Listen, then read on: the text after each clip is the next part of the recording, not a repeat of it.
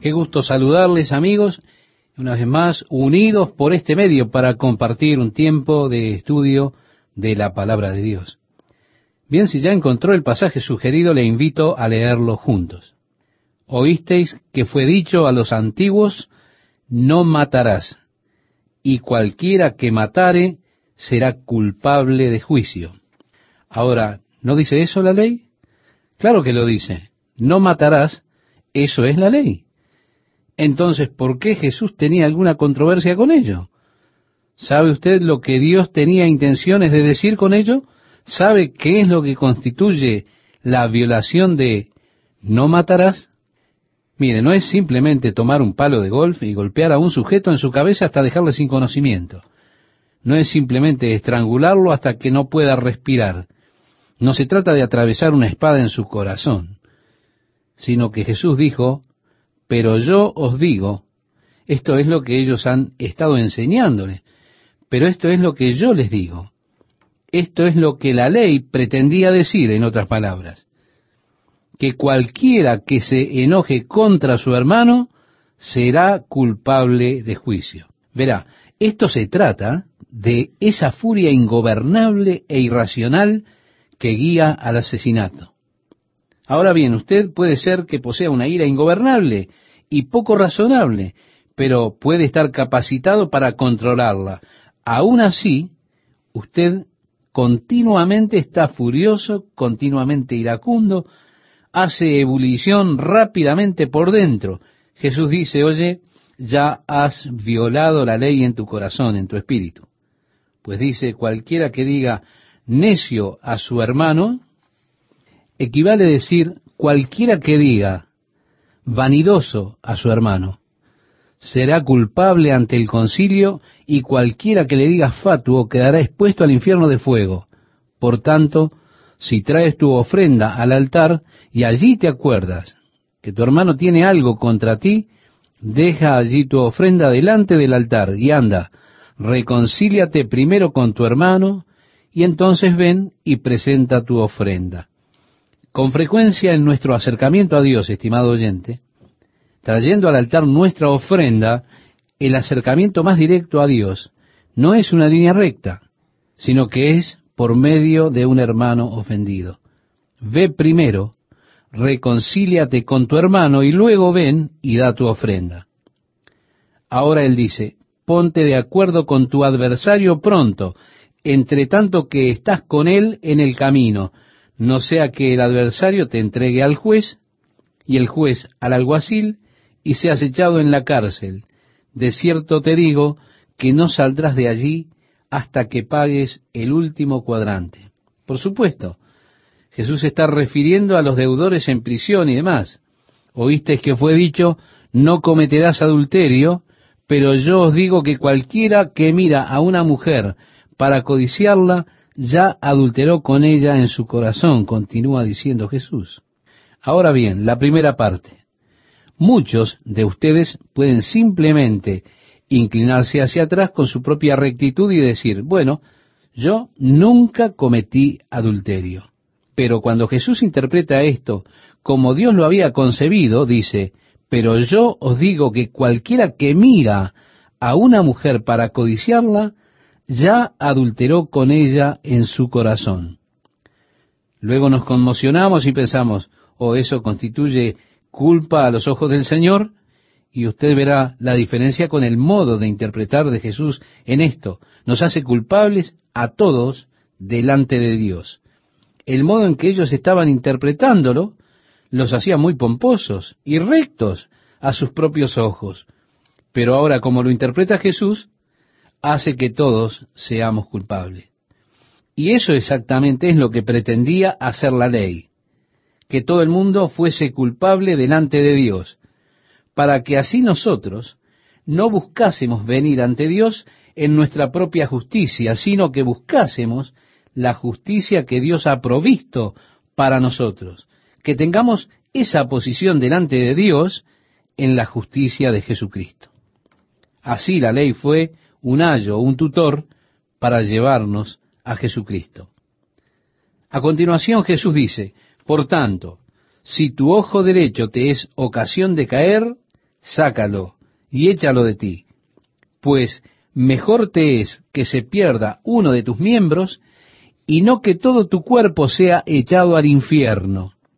Y si tu mano derecha te es ocasión de caer, córtala y échala de ti, pues mejor te es que se pierda uno de tus miembros y no que todo tu cuerpo sea echado al infierno.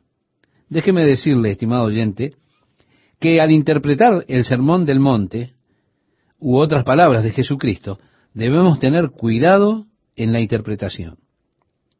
¿Por qué? Puede ser que nuestra interpretación de un pasaje puede hacer al pasaje ridículo y entonces tendremos la interpretación incorrecta. Teniendo en claro esto, si tu ojo derecho te es ocasión de caer, sácalo y échalo de ti. Él no está hablando literalmente de simplemente sacarse su ojo y arrojarlo lejos, porque a través de su ojo usted miró a una muchacha y dijo, wow, usted sabe, ¿no? Pero aún si usted quitase su ojo derecho y lo echara lejos, aún tiene su ojo izquierdo. Si usted fuera un ladrón, un carterista, y usa su mano derecha, ésta lo hace pecar. Y entonces usted, ¿qué hace? Se la quita.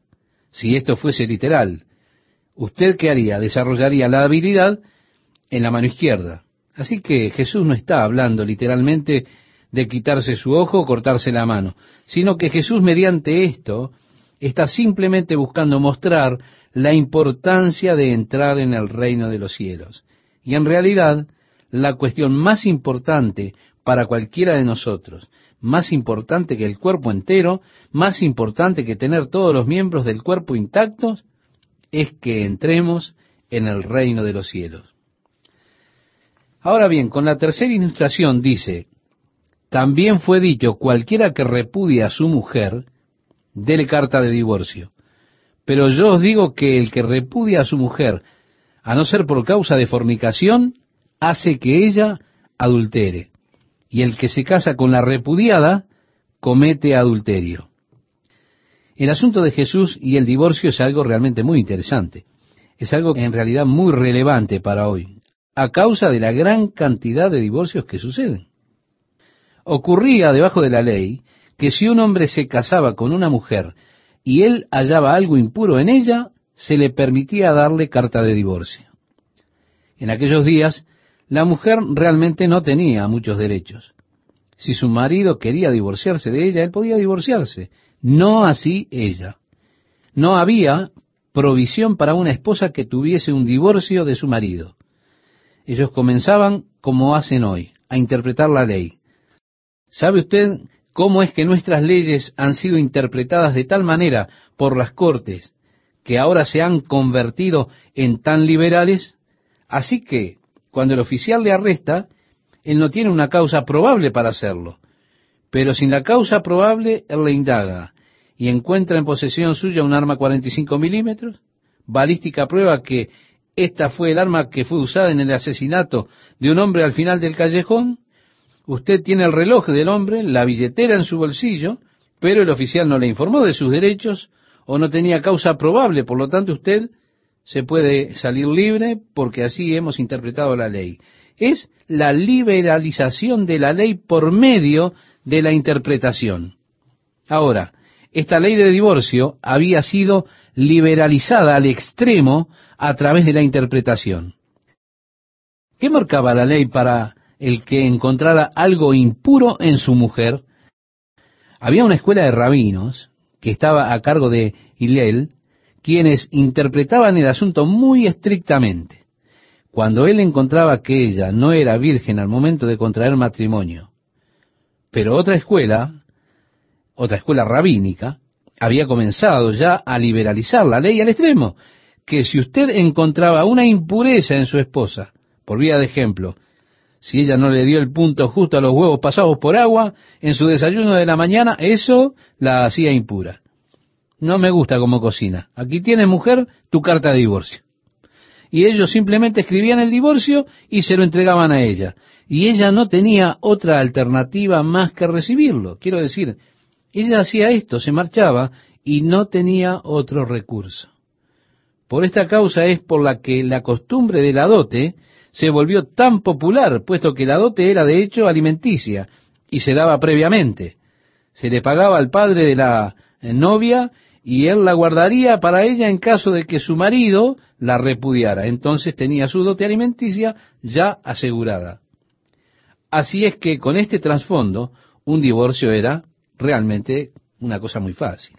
Era solo darle a ella una escritura de divorcio. Cualquier excusa, cualquier impureza, y ello puede significar cualquier cosa, de modo que ellos habían liberalizado la ley.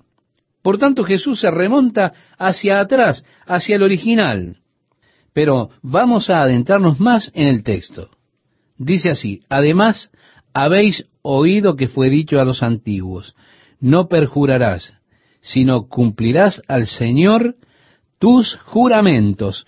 Pero yo os digo, no juréis en ninguna manera, ni por el cielo, porque es el trono de Dios, ni por la tierra, porque es el estrado de sus pies, ni por Jerusalén, porque es la ciudad del gran rey, ni por tu cabeza jurarás, porque no puedes hacer blanco o negro un solo cabello. Claro, esto fue antes que apareciese la tinta para teñir cabello, ¿verdad? Pero sea vuestro hablar sí, sí, no, no, porque lo que es más de esto, de mal procede, decía Jesús. Ahora él está hablando acerca del engaño de estar capacitado para decir no, aunque suene como sí, o decir sí cuando usted no quiere que signifique un sí.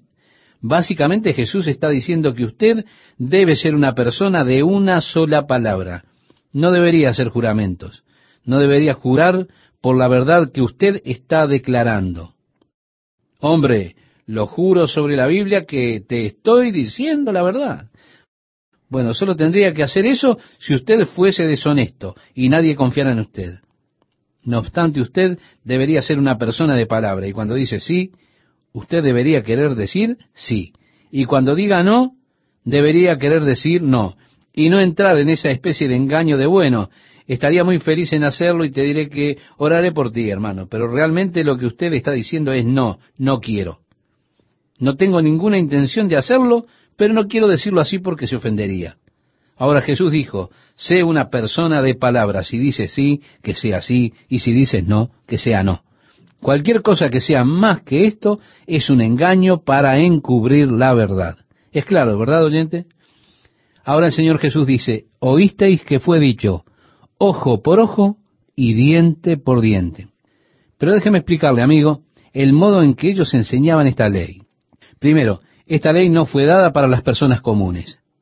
Vino a estar bajo jurisdicción cuando Dios estaba instruyendo a los jueces en lo concerniente a sus juicios en casos que eran traídos ante ellos, y que debía haber equidad impuesta por los jueces.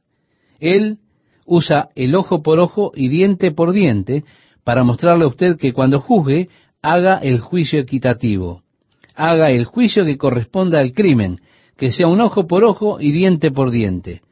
Así que él está hablando de juicio equitativo, pero esto está dirigido a jueces, no a individuos. En esa porción de la ley, él está instruyendo a los jueces cómo es que deben juzgar cuando se sientan en su puesto judicial. Pero ellos habían comenzado a interpretar esto de modo personal y lo liberalizaron, de modo que esto fuera para usted ojo por ojo y diente por diente. Pero no solo enseñaban esto como el juicio posible, sino que lo enseñaban como una obligación. Aún hoy en día, en muchas de las familias, usted tiene esas cosas fútiles que suceden ojo por ojo y diente por diente. Y esas enemistades familiares pasan de generación en generación. Usted vio, ellos mataron a un miembro de nuestro clan, muy bien, nosotros entonces le matamos un miembro del clan de ellos. ¿Golpearon a uno de nuestro clan? Perfecto, vamos nosotros y le golpeamos a uno del clan de ellos. Se requiere que lo hagamos, es una cuestión de honor hacerlo. Pero Jesús dijo, no es así. Primero, no hay una vindicación personal en hacerlo, sino que es algo que los jueces deben impartir para un juicio equitativo. Jesús dijo así, pero yo os digo, no resistáis al que es malo, antes a cualquiera que te hiera en la mejilla derecha, vuélvele también la otra. Hay quienes toman este no resistáis al que es malo como un caso en contra de los departamentos de policía. Pero es ridícula tal interpretación. Por lo tanto, no es la correcta interpretación, puesto que Jesús no dijo nada que fuese ridículo o tonto. Nuevamente, Él está hablándonos y diciéndonos que no debemos buscar venganza por nosotros mismos. Mire lo que dice. Pero yo os digo, no resistáis al que es malo. Antes a cualquiera que te hiera en la mejilla derecha, vuélvele también la otra. Y al que quiera ponerte a pleito y quitarte la túnica, déjale también la capa. Y a cualquiera que te obligue a llevar carga por una milla, ve con él dos. En aquel entonces los soldados romanos podrían obligarle a usted a cargar sobre sus espaldas una milla. Bajo la ley romana, usted podría estar caminando por el camino y un soldado romano podría venir portando una mochila o morral y podría decirle, ven, cárgala por una milla. Y usted tendría que hacerlo según la ley romana. Usted tendría que cargarla esa milla. Por supuesto, los judíos odiaban el yugo del control y el gobierno romano. Ellos siempre hablaban de rebelarse. Y amigo, se solía engañarlos a ellos en cuanto a llevar la carga del soldado romano por una milla. Jesús dijo, mira, si te hace llevar su carga por una milla, ve con él dos. Piense en la posibilidad que tendría de testificarle en una segunda milla. El que lo cargó al otro se preguntaría, qué diferente es este hombre. ¿Qué está pasando acá? Al que te pida, dale, decía Jesús, y al que quiera tomar de ti prestado, no se lo rehuses. Oíste que fue dicho, amarás a tu prójimo y aborrecerás a tu enemigo. Pero yo os digo, amad a vuestros enemigos, bendecid a los que os maldicen, haced bien a los que os aborrecen y orad por los que os ultrajan y os persiguen, para que seáis hijos de vuestro Padre que está en los cielos, que hace salir su sol sobre malos y buenos, y que hace llover sobre justos e injustos. Mire, estimado oyente, Dios trata a todos los hombres por igual. Él envía lluvias para las personas buenas y para las personas malas. Hace que el sol brille sobre buenos y malos. Dios no es parcial en todas estas cosas. Así que sean como vuestro Padre que está en los cielos. Bendigan a aquellos que le maldicen. Orad por aquellos que vengativamente abusan de vosotros. Amad a vuestros enemigos. Ahora os digo, Jesús dijo, esto es lo que dicen, y esto es lo que yo digo. Como señalé en el comienzo, por el modo en que interpretaban la ley, las personas podían sentirse justos a causa de que estaban guardando la ley. Pero por el modo en que interpretaban la ley ellos, eran todos culpables. Ahora, al mirar usted al modo que tiene Jesús de interpretar la ley, ¿de qué manera se siente? ¿Se siente justo o usted se siente culpable?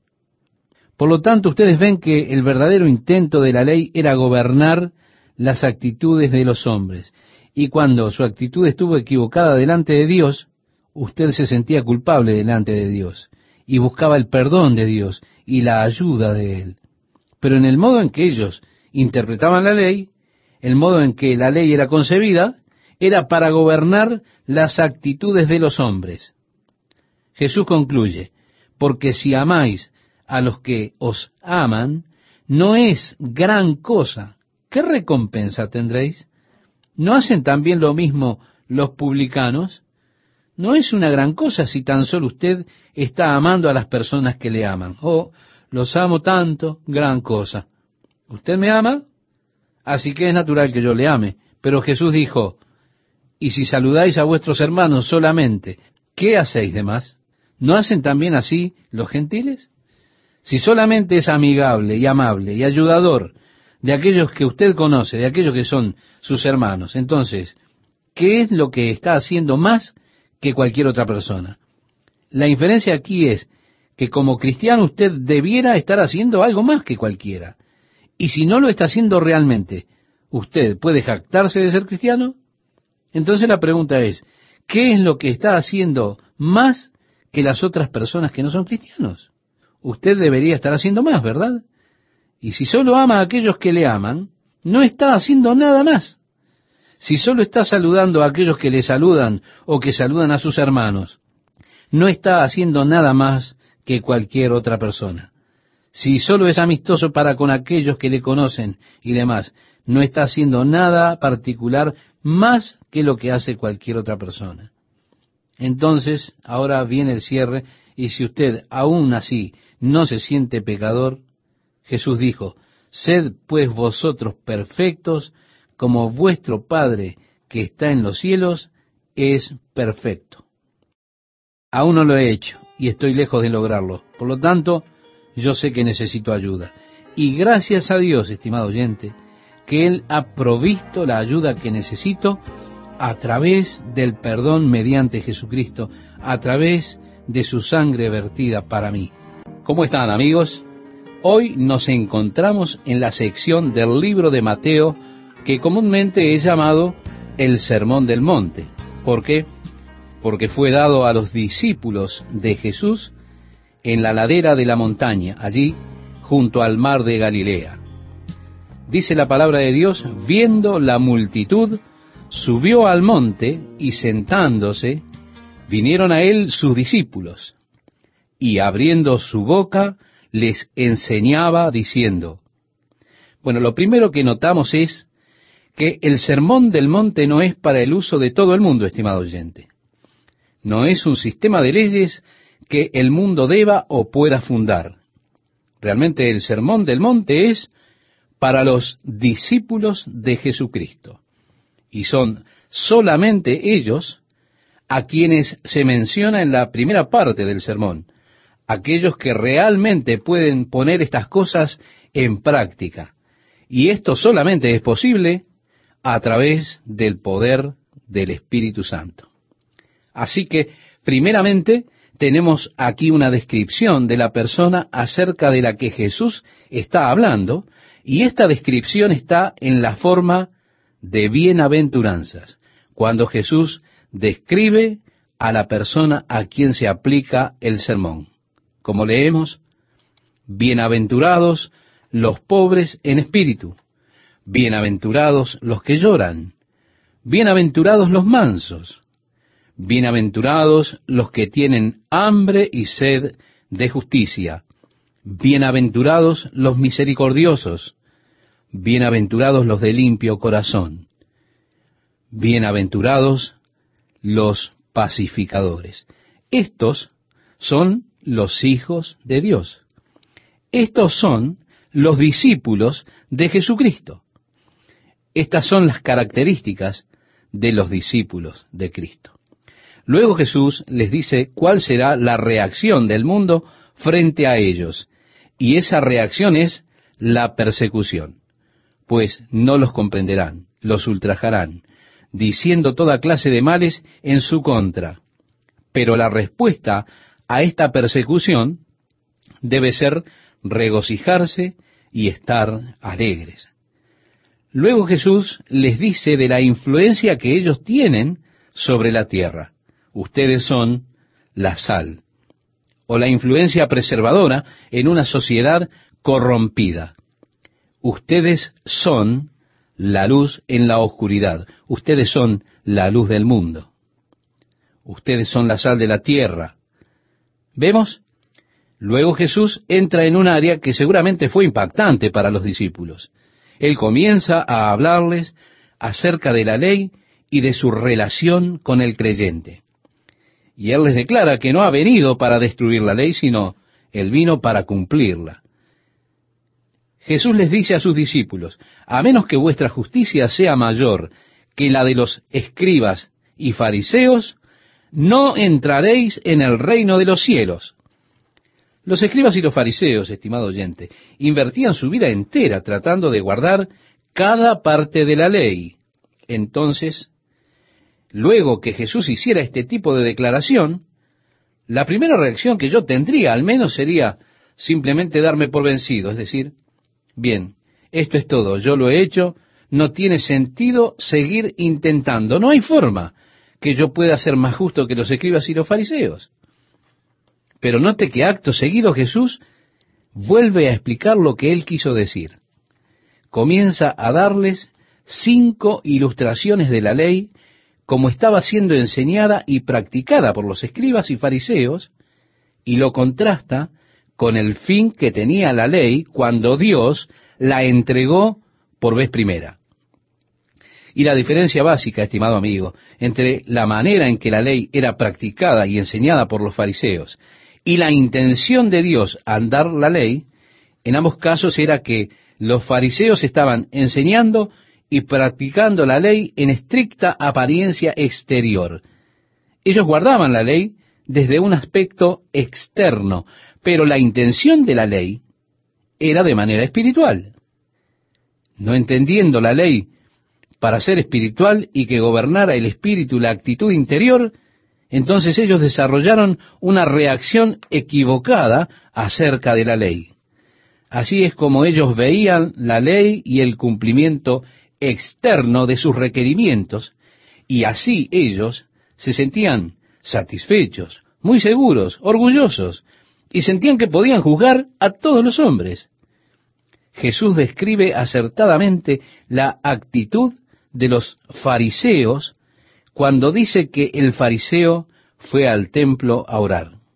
Entonces dice Jesús que este fariseo oraba de esta manera, oh Dios, te agradezco que no soy como los otros hombres, no soy un extorsionista, yo doy mis diezmos, hago esto, hago aquello.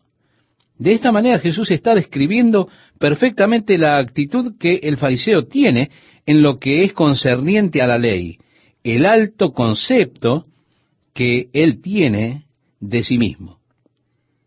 Pero recuerde, la ley no fue dada por Dios para que los hombres se sientan orgullosos de sí mismos. La ley fue dada por Dios para revelarle al hombre la maldad excesiva del pecado y para que el mundo entero se diese cuenta que es culpable ante Dios. Así que su interpretación de la ley, la interpretación de los escribas y fariseos, era totalmente equivocada y creaba una actitud totalmente errónea por parte de ellos. En vez de hacerlos sentirse pecadores, culpables ante Dios, y decir, oh Dios, ten misericordia de mí, pecador, en lugar de ello, por la forma en que ellos la interpretaban, estaban capacitados para cumplir la ley. Pero la ley es espiritual. Aunque ellos puedan haber cumplido los aspectos externos, aún así ellos desobedecieron totalmente los aspectos espirituales. Así es el contraste que Jesús está haciendo en relación a la manera en que la ley era enseñada. Y expresaba de esta manera el Señor Jesús. Oísteis que fue dicho a los antiguos, no matarás. Y cualquiera que matare será culpable del juicio. Pero yo os digo que cualquiera que se enoje contra su hermano, note, estimado oyente, el asesinar viene del odio. Y usted puede ser culpable de la ley que dice no matarás si usted tiene odio en su corazón contra su hermano. Si usted considera que su hermano no vale nada, usted ya lo destruye en su propia mente. Él para usted no vale nada y ya en su mente está violando la ley. La ley que dice no matarás. No cometerás adulterio. Jesús dijo, estimado oyente, miren, no es simplemente un acto físico. Si alguien está mirando a una mujer y la desea, entonces ya cometió adulterio en su corazón. La ley intenta hacernos ver culpables ante Dios. Como el apóstol Pablo dijo, hubo un tiempo, estimado oyente, en que él pensaba que en lo referente a la ley, él era perfecto. Entonces él escribió a los filipenses y les dijo, en cuanto a la justicia que es en la ley, yo la he cumplido. Pero escribiendo a los romanos les dice, yo no sabía que el desear o codiciar estaba mal, excepto porque la ley lo dijo, no codiciarás. Así que cuando me di cuenta que la ley estaba gobernando los deseos, el pecado revivió y yo morí. En otras palabras, me mató, me condenó a muerte, puesto que era culpable.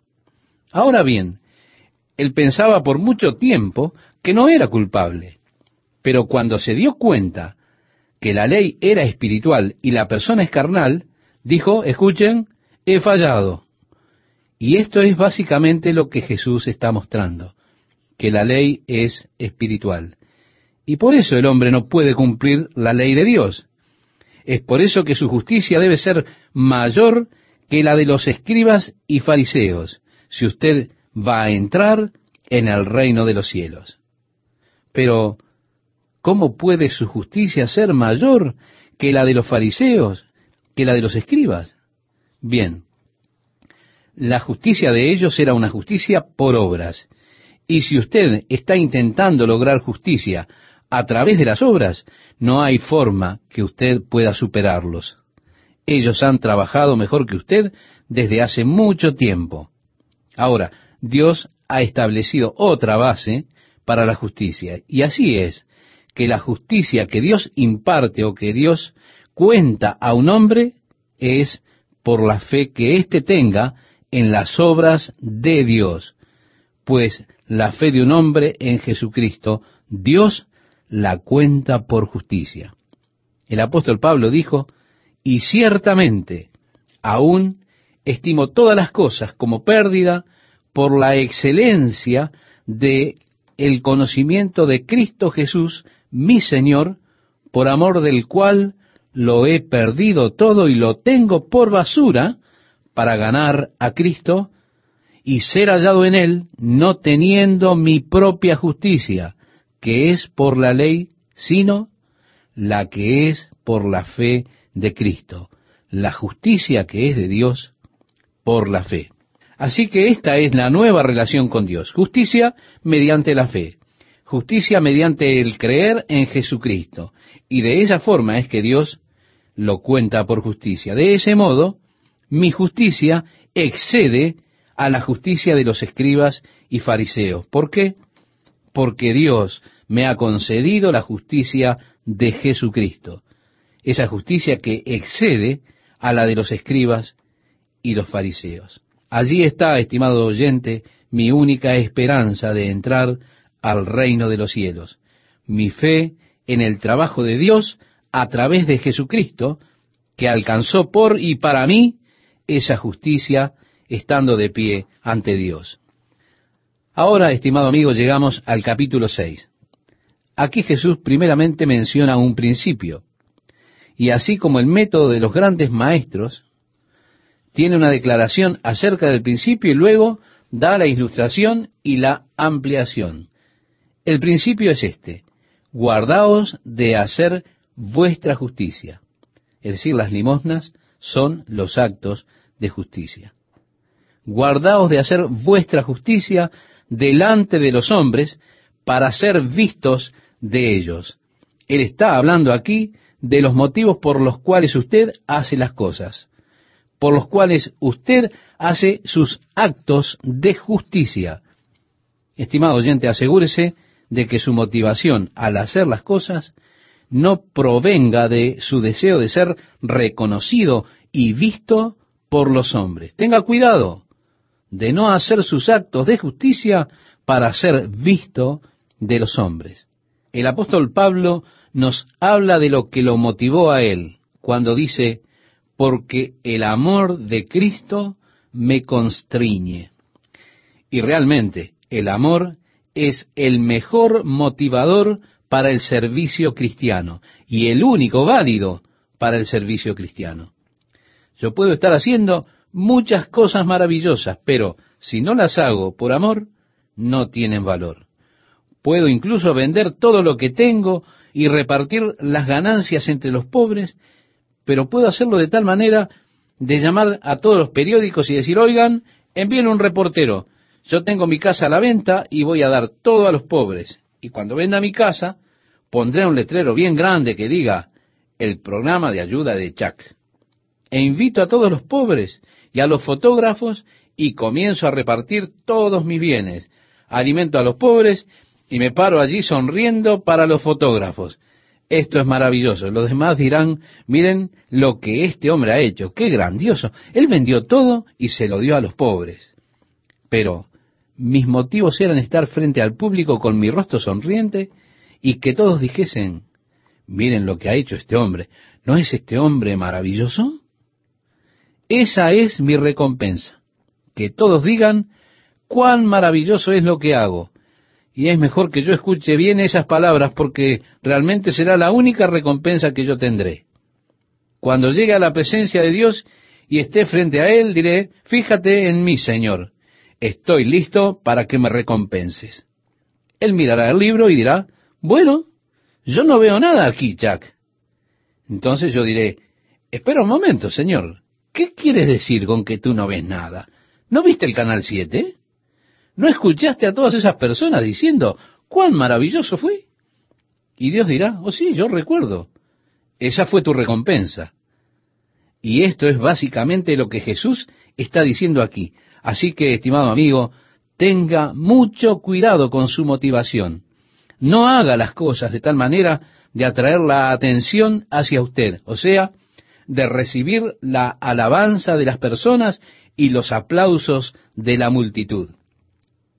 Si esto es lo que hay detrás, y usted lo hace para tener toda la atención sobre sus buenas obras, entonces esa atención que usted obtenga será toda la recompensa que usted recibirá. Por eso le decimos, cuide de no hacer sus obras de justicia para ser visto de los hombres. Tenemos una simetría aquí, porque anteriormente Jesús ha dicho, vosotros sois la luz del mundo, y usted no puede esconder la luz. Por tanto, lo que usted hace será visto, se notará, no se puede esconder la luz. Y usted es la luz del mundo. Pero también dice, así alumbre vuestra luz delante de los hombres, para que vean vuestras buenas obras y glorifiquen a vuestro Padre que está en los cielos. Esto no siempre es fácil de hacer. Nosotros debemos buscar hacer las cosas de tal forma que cuando las personas vean lo que estamos haciendo, no nos glorifiquen a nosotros, sino que glorifiquen a Dios.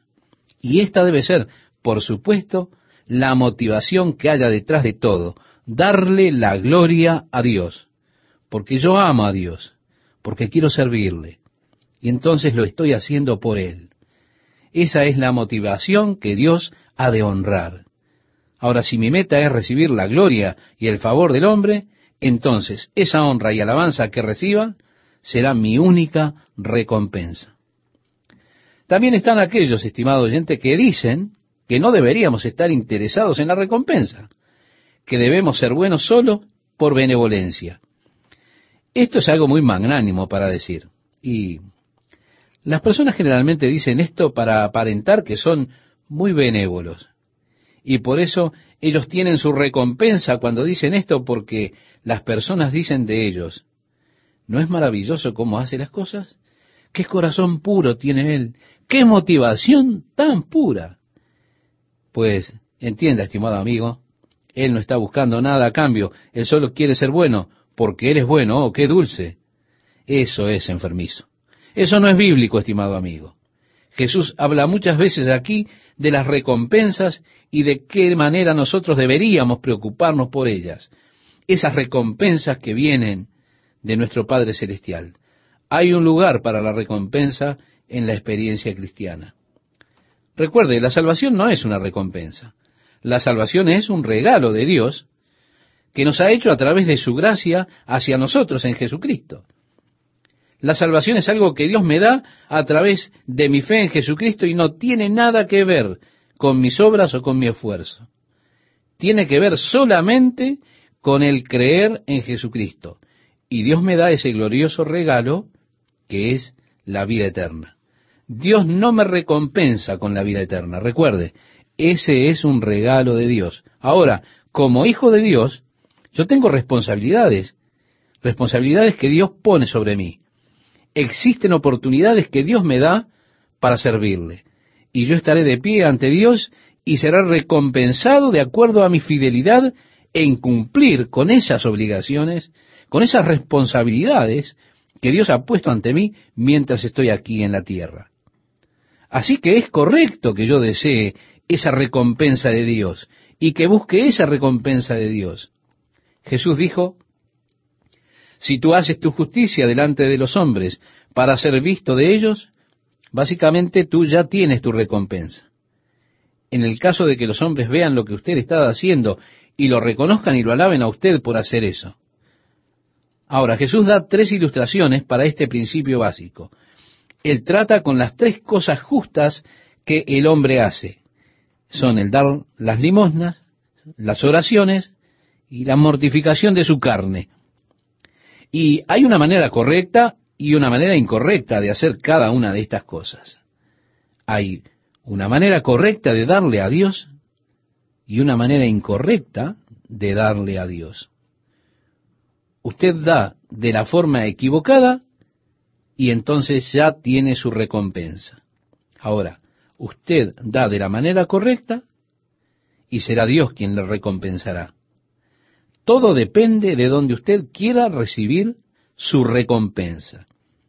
¿Usted quiere su recompensa de Dios? ¿O quiere su recompensa de los hombres?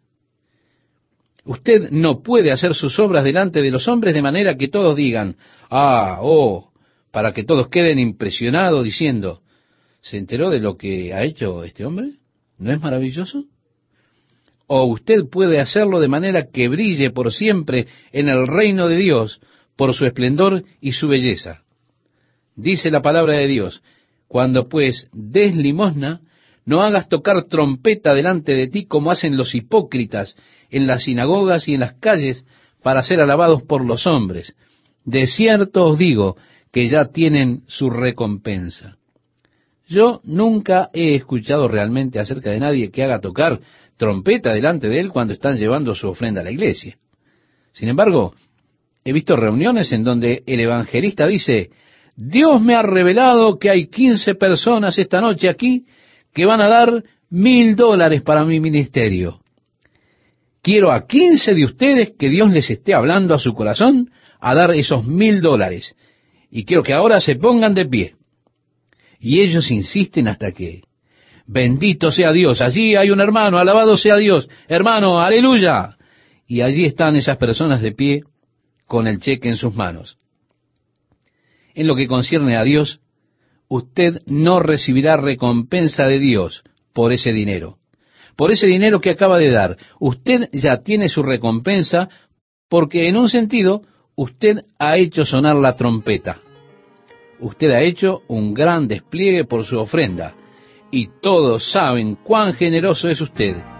Allí está usted de pie, recibiendo los aplausos de las personas, pues ese es todo el galardón que recibirá. ¿Qué tal amigos? Si ya encontraron el pasaje de este día, les invito a que le demos lectura. Cuando pues des limosna, no hagas tocar trompeta delante de ti, como hacen los hipócritas en las sinagogas y en las calles, para ser alabados por los hombres. De cierto os digo que ya tienen su recompensa. He visto servicios, estimado oyente, en los que el evangelista ha dicho, ahora Dios me ha revelado, quiero quince en los que Dios haya estado hablando a su corazón ahora para darme esos miles de dólares. Quiero que en este instante se pongan de pie. Usted sabe a lo que me refiero, ¿verdad? Ahora, en lo que respecta a Dios, no recibirá recompensa de parte de Dios por esos miles de dólares que usted acaba de ofrendar.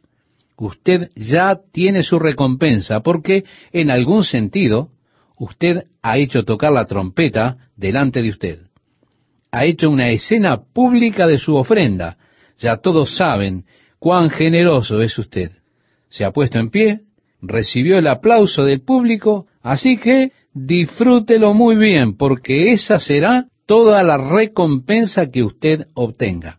Para mí esto es en verdad trágico, es muy triste, el hecho de que haya muchas personas que alientan a otras a dar con esa clase de motivación, porque aún al recibir los fondos de las personas, usándolos como motivación, detrás de ello están robándole a la gente ese galardón que Dios les daría por la ofrenda que han realizado.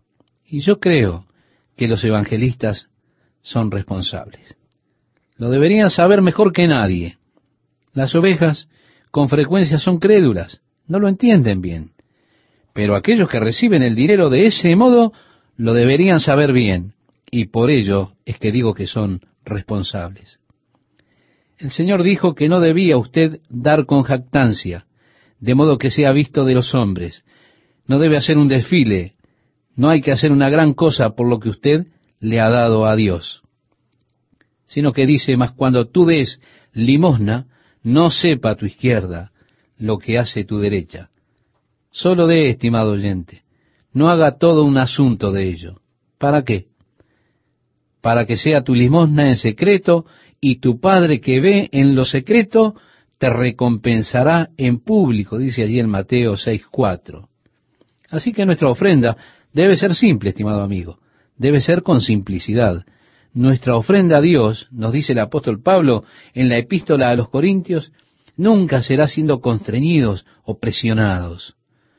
Nunca deberíamos sentirnos presionados de dar a Dios. Dios no quiere personas que den motivadas por la presión que se ejerza sobre ellos. Oh, aquí está el comité financiero tocando a la puerta. Bueno, vienen a buscar nuestro tributo anual. Oh, no. ¿Qué vamos a decir esta vez? ¿Se da cuenta? Por supuesto, ya estoy bajo presión.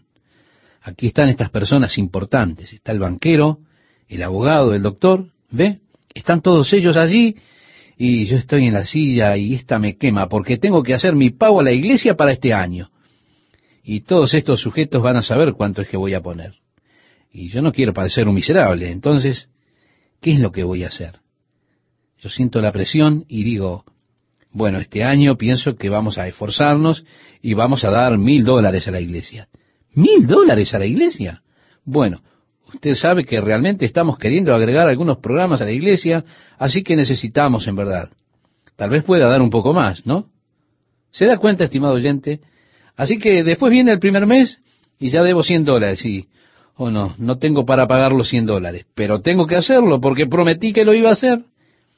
Y cada mes me veo rechinando allí mis dientes y esforzándome, tratando de dar mi tributo y me quejo por ello.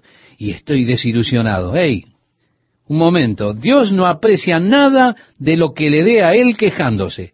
Sería mucho mejor para usted, estimado amigo, no dar absolutamente nada que hacerlo quejándose. Deje que piensen que está corto de dinero, deje que piensen que usted no es benevolente, que piensen lo que quieran, pero no le dé a Dios porque lo presionan a hacerlo.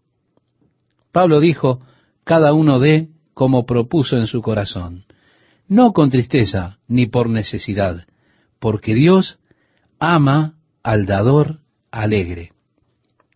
Lo que sea que usted pueda dar a Dios, délo alegremente. Lo que usted no pueda dar alegremente, guárdelo. Dios no lo quiere, Él no lo necesita. Por tanto, el dar a Dios debe ser siempre un asunto personal entre el Señor y nosotros. Y es algo que hacemos porque amamos al Señor. Y estamos motivados por nuestro amor a Él. Pero no estamos buscando el favor del hombre. Ni estamos buscando recibir del hombre grandes elogios por causa de nuestra generosidad, de nuestras dádivas a Dios. Ahora, entonces viene la pregunta acerca de los sobres de diezmos. Es necesario para los propósitos de la tesorería.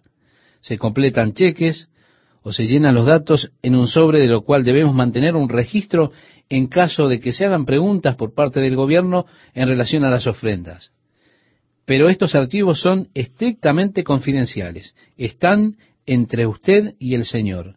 Y esas cosas son aquellas que nosotros se las enviamos, su recibo, al final del año, y es algo entre usted y el Señor solamente.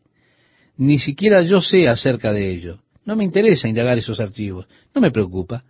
Es algo entre usted y el Señor, es algo personal. Y nosotros queremos mantener las ofrendas en la forma más personal posible. Así que su ofrenda, que sea con simplicidad, que salga de un corazón alegre y que sea motivada por su amor al Señor y no por su deseo de ser visto de los hombres. Seguimos la lectura, estimado amigo, en el verso 5. Allí nos dice, y cuando ores. Hay un modo equivocado y un modo correcto de orar, estimado amigo. Dice, y cuando ores, no seas como los hipócritas, porque ellos aman el orar en pie en las sinagogas y en las esquinas de las calles para ser vistos de los hombres. De cierto os digo que ya tienen su recompensa. Ahora bien, la oración era algo importante en la vida de un judío. Dos veces al día él tenía que decir el Yemá, el cual constaba de tres secciones, tres secciones de escrituras del Antiguo Testamento comenzando por Deuteronomio 6, donde dice, Jehová nuestro Dios, Jehová uno es, y amarás a Jehová tu Dios de todo tu corazón y de toda tu alma y con todas tus fuerzas. Esa era la primera cosa que tenía que decir por la mañana. Y era la última cosa que tenía que decir en la noche. Él debía decirlo antes de las nueve de la mañana y antes de las nueve de la noche. Tenía que repetir el Yemá. Él debía decir dos veces al día esta oración. Luego había una segunda forma de oraciones, las moná. Estas son, de hecho, 18 oraciones separadas.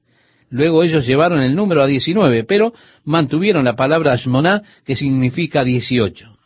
Habían 18 oraciones que ellos memorizaban como un niño y debían decirlas tres veces al día, a las nueve de la mañana, a las doce del mediodía y luego a las tres de la tarde.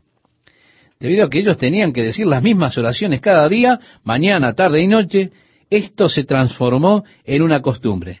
Como todo lo que, como usted sabe, todo lo que hacemos por costumbre, se convirtió en algo sin sentido para muchos de ellos. Déjeme que le explique algo, estimado amigo. Es como un deber. Yo tengo que hacerlo. Tengo que orar. Así que usted se apura con estas oraciones diciéndolas tan rápido como puede. Es un deber que tengo que hacer. Son las nueve en punto y bien, allá vamos. Y se apura para decirlas. Luego son las doce en punto. Tiempo de hacerlo de nuevo. Otra vez se apura para decir las mismas dieciocho oraciones. Ahora, con ese trasfondo, había aquellos que se harían tiempo, de modo que cuando llegaban las nueve en punto de la mañana, ellos estarían en un lugar prominente allí en la esquina. Bien, llegaron las nueve, la mantilla por encima, envolviéndose y así van a través de las dieciocho oraciones. Y entonces todos dicen, ¿no es asombroso? Se ha detenido justo en medio de su tan ocupado día, allí en la calle, en la esquina, para atender a las dieciocho oraciones. Oh, él debe ser una persona realmente muy espiritual. Y es posible que mientras que está yendo a través de las 18 oraciones esté pensando, oh, sé que me están mirando y saben cuán espiritual soy. Ellos saben que yo soy un hombre santo. Esto es glorioso. Que todos sepan que justo soy. Hmm, señor, gracias. ¿Se da cuenta? Ahora bien, todo lo que repitamos una y otra vez, las mismas palabras, se pueden transformar en algo insignificante. Instalamos esos pequeños grupos de patrones en nuestro cerebro y todo lo que tenemos que hacer es sintonizar ese canal en particular, apretar el botón y lo podemos decir sin siquiera pensarlo. Ahora me voy a acostar, oro al Señor que guarde mi alma, si muero antes de despertar, ruego al Señor que tome mi alma. ¿Le resulta familiar? Quiero decir, presiona el botón y ponemos en marcha. Es como algo que está programado en uno. Dios es grandioso, Dios es bueno. Te agradecemos, Padre, por los alimentos. Amén. Y usted puede que esté pensando en algo más mientras dice estas palabras. No siempre es necesario estar pensando en lo que estoy diciendo. ¿Por qué? Porque puedo decir las palabras en forma mecánica mientras estoy pensando en otra cosa. Por lo tanto, las oraciones se transforman en vanas repeticiones de frases. De modo que, primero, cuando vaya a orar, no he de buscar un lugar prominente, así todos verán que soy una persona de oración. Escuché de la reputación de un ministro. Todos dijeron, oh, es un hombre de oración. Yo realmente estaba ansioso por conocer a este sujeto, porque había escuchado acerca de su reputación de ser un hombre de oración. Y así fue que estaba yo en una colonia de verano, hablando, y él estaba en el mismo sitio que yo. Yo averigüé cómo fue que él obtuvo esa reputación como hombre de oración. Cada mañana, a las seis de la mañana, en la capilla, usted podía escuchar a este hombre orar. pero lo podía escuchar orar por todo el barrio. Podía oír que estaba orando. Desde las seis a las siete le escuchaba orar en la capilla, clamando al Señor, y con frecuencia yo me pregunté, ¿será que Dios quiere que nosotros tengamos esta clase de reputación de un hombre de oración? Porque dice la palabra de Dios, mas tú, cuando ores, entra en tu aposento, y cerrada la puerta, ora a tu Padre que está en secreto, y tu Padre que ve en lo secreto, te recompensará en público. No me sorprendería, pero la recompensa que ese hombre obtuvo de su vida de oración no es el hecho de que tenía una reputación tremenda de ser un hombre de oración. Y él ama esa reputación, hace todo para mantenerla viva, orando en tal manera que todos noten que él está orando. Por eso, estimado amigo, tenemos que ser muy cuidadosos, estimado amigo, en cuanto a la motivación, aún en la oración.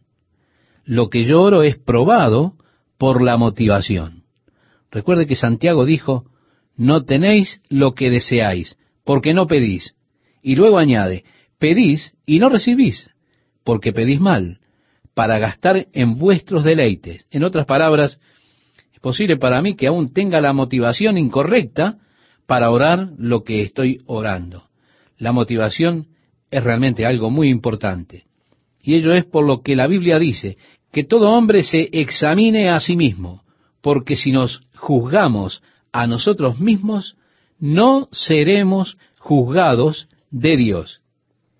Y está bien examinar. ¿Por qué hice aquello? Bien, no siempre lo sé. También es posible que yo me engañe a mí mismo. El rey David se dio cuenta de la posibilidad de engañarse a sí mismo en lo concerniente a las motivaciones personales, y dijo, Señor, oh Jehová, tú me has examinado y conocido. Tú has conocido mi sentarme y mi levantarme. Has entendido desde lejos mis pensamientos. Él dice, tal conocimiento es demasiado maravilloso para mí. No lo puedo alcanzar, realmente no me conozco. Alto es, no lo puedo comprender. Y así concluye el Salmo diciendo, examíname, oh Dios, y conoce mi corazón. Pruébame y conoce mis pensamientos, y ve si hay en mí camino de perversidad, y guíame en el camino eterno. Oh Dios, examíname, muéstrame, revela tú lo que está en mi corazón, porque puede ser que me esté engañando a mí mismo. A Dios no lo puedo engañar, puesto que Él escudriña, examina plenamente mi corazón, lo que hay en Él. Dios conoce qué motivos están detrás de cada cosa que hago, y Dios sabe que yo no quiero malgastar mi tiempo. Si lo he de hacer, lo quiero hacer con la motivación correcta. Y quiero recibir las recompensas del Señor al hacerlo. Y así en nuestras oraciones, estimados amigos, seamos muy cuidadosos, que no busquemos orar atrayendo atención hacia nosotros, que no busquemos orar para impresionar a las personas, para que esas oraciones sean vistas de los hombres. La idea detrás de esto es estamos tratando de impresionar a las personas. Tenga cuidado usted de no tender a impresionar a la gente, sino que pretenda impresionar a Dios. Vaya a su cuarto, cierre la puerta, y su Padre que ve en secreto, Él le recompensará en público. La segunda negativa es, y orando no uséis vanas repeticiones como los gentiles, es decir, como hacían en aquellos días que piensan que por su palabrería serán oídos. Cuando venga Dios, estimado amigo, siéntese, declare sus problemas a Él, ábrale su corazón a Él, deje todo delante de Dios y sea breve, conciso. No es ni lo largo de la oración, ni el tiempo empleado en la oración lo que hace que la misma sea válida delante de Dios. Las oraciones registradas en la Biblia son todas muy cortas, Así que muchas veces pensamos que las oraciones no se convierten en algo realmente efectivo en tanto no nos postramos sobre nuestras rodillas por una hora por lo menos. No hay sentido en simplemente llenar el tiempo con pequeñas frases estereotipadas e insignificantes cuando estoy hablando con Dios. ¿Por qué? Porque vuestro Padre sabe de qué cosas tenéis necesidad antes que vosotros le pidáis, dice en Mateo capítulo 6, verso 8. La oración no es un tiempo de información donde yo le informo a Dios de todo lo que está yendo mal en mi vida diaria. Dios conoce todas las cosas que han ido mal. No tengo que repasárselo a Él, ni tengo que ir a través de una larga lista de mis necesidades, pues Dios conoce lo que necesito antes de que se lo pida. Así que no use vanas repeticiones solo para llenar el tiempo. Los paganos o los gentiles piensan que serán oídos por su palabrería, pero no se trata de mucho hablar. Ahora Jesús nos hizo provisión de la oración modelo. Bueno, es trágico que muchas personas hayan tomado esta oración modelo y la usen como vana repetición. Y es así que dicen esta oración modelo una y otra y otra y otra vez. Y no son sino vanas repeticiones. Precisamente lo que Jesús denunció. Pensar de que será escuchado por lo mucho que habla. No, estimado amigo, realmente no será escuchado. Y solo al repetir el Padre Nuestro de memoria no tiene mucho valor. Tiene mucho valor si usted la toma lentamente, frase a frase, y piensa, medita sobre ella. Pero básicamente Él nos está dando un modelo de oración. Y al darnos Él este modelo de oración, tenemos que saber primeramente que la oración es siempre dependiente de nuestra relación con Dios. Y por lo tanto, es muy significativo que la oración se abre expresando la relación que tenemos con Dios. Leamos en Mateo capítulo 6, verso 9. Padre nuestro. Ahora, si Él no es su Padre, usted no tiene derecho a llamarlo así. En el capítulo 9 del Evangelio de Juan, vemos que el ciego le dijo a los fariseos, cuando le estaban desafiando, en cuanto a cómo había sido sanado. El ciego dijo, bueno, este hombre vino y puso sus manos sobre mí y puedo ver. Los otros dijeron, da la gloria a Dios. En lo que concierne a este ciego que fue sanado, no sabemos nada acerca de él, pero él dijo, ¿no es algo maravilloso? Jesús está abriendo los ojos al ciego, haciendo la obra del Mesías. Pero ellos se enojaron con este hombre que habrá dicho, hey, sabemos que Dios no oye las plegarias de los pecadores. Quiero decir, debe estar haciendo algo bien si Dios contestó sus oraciones. Note ahora, por favor, que esto no es una verdad necesariamente bíblica. Esto es una declaración de un hombre ciego a los fariseos. ¿Por qué? Porque en verdad Dios oye las oraciones de los pecadores. Una oración al menos escucha a Dios. Cuando decimos, Dios ten piedad de mí, un pecador. Y gracias a Dios, Él oye esa oración. David dijo, si en mi corazón hubiese yo mirado a la iniquidad, el Señor no me habría escuchado. Esa es otra verdad divina. No se ha acortado la mano de Jehová para salvar, ni se ha agravado su oído para oír. Pero vuestras iniquidades han hecho división entre vosotros y vuestro Dios. He aquí otra verdad divina. El pecado separa al hombre de Dios. Sin embargo, hay una relación involucrada en la oración. Y esa relación es la de un niño viniendo al Padre. Soy un hijo de Dios por medio de mi fe en Jesucristo. Por lo tanto puedo decir, Padre, Padre nuestro que estás en los cielos, santificado sea tu nombre.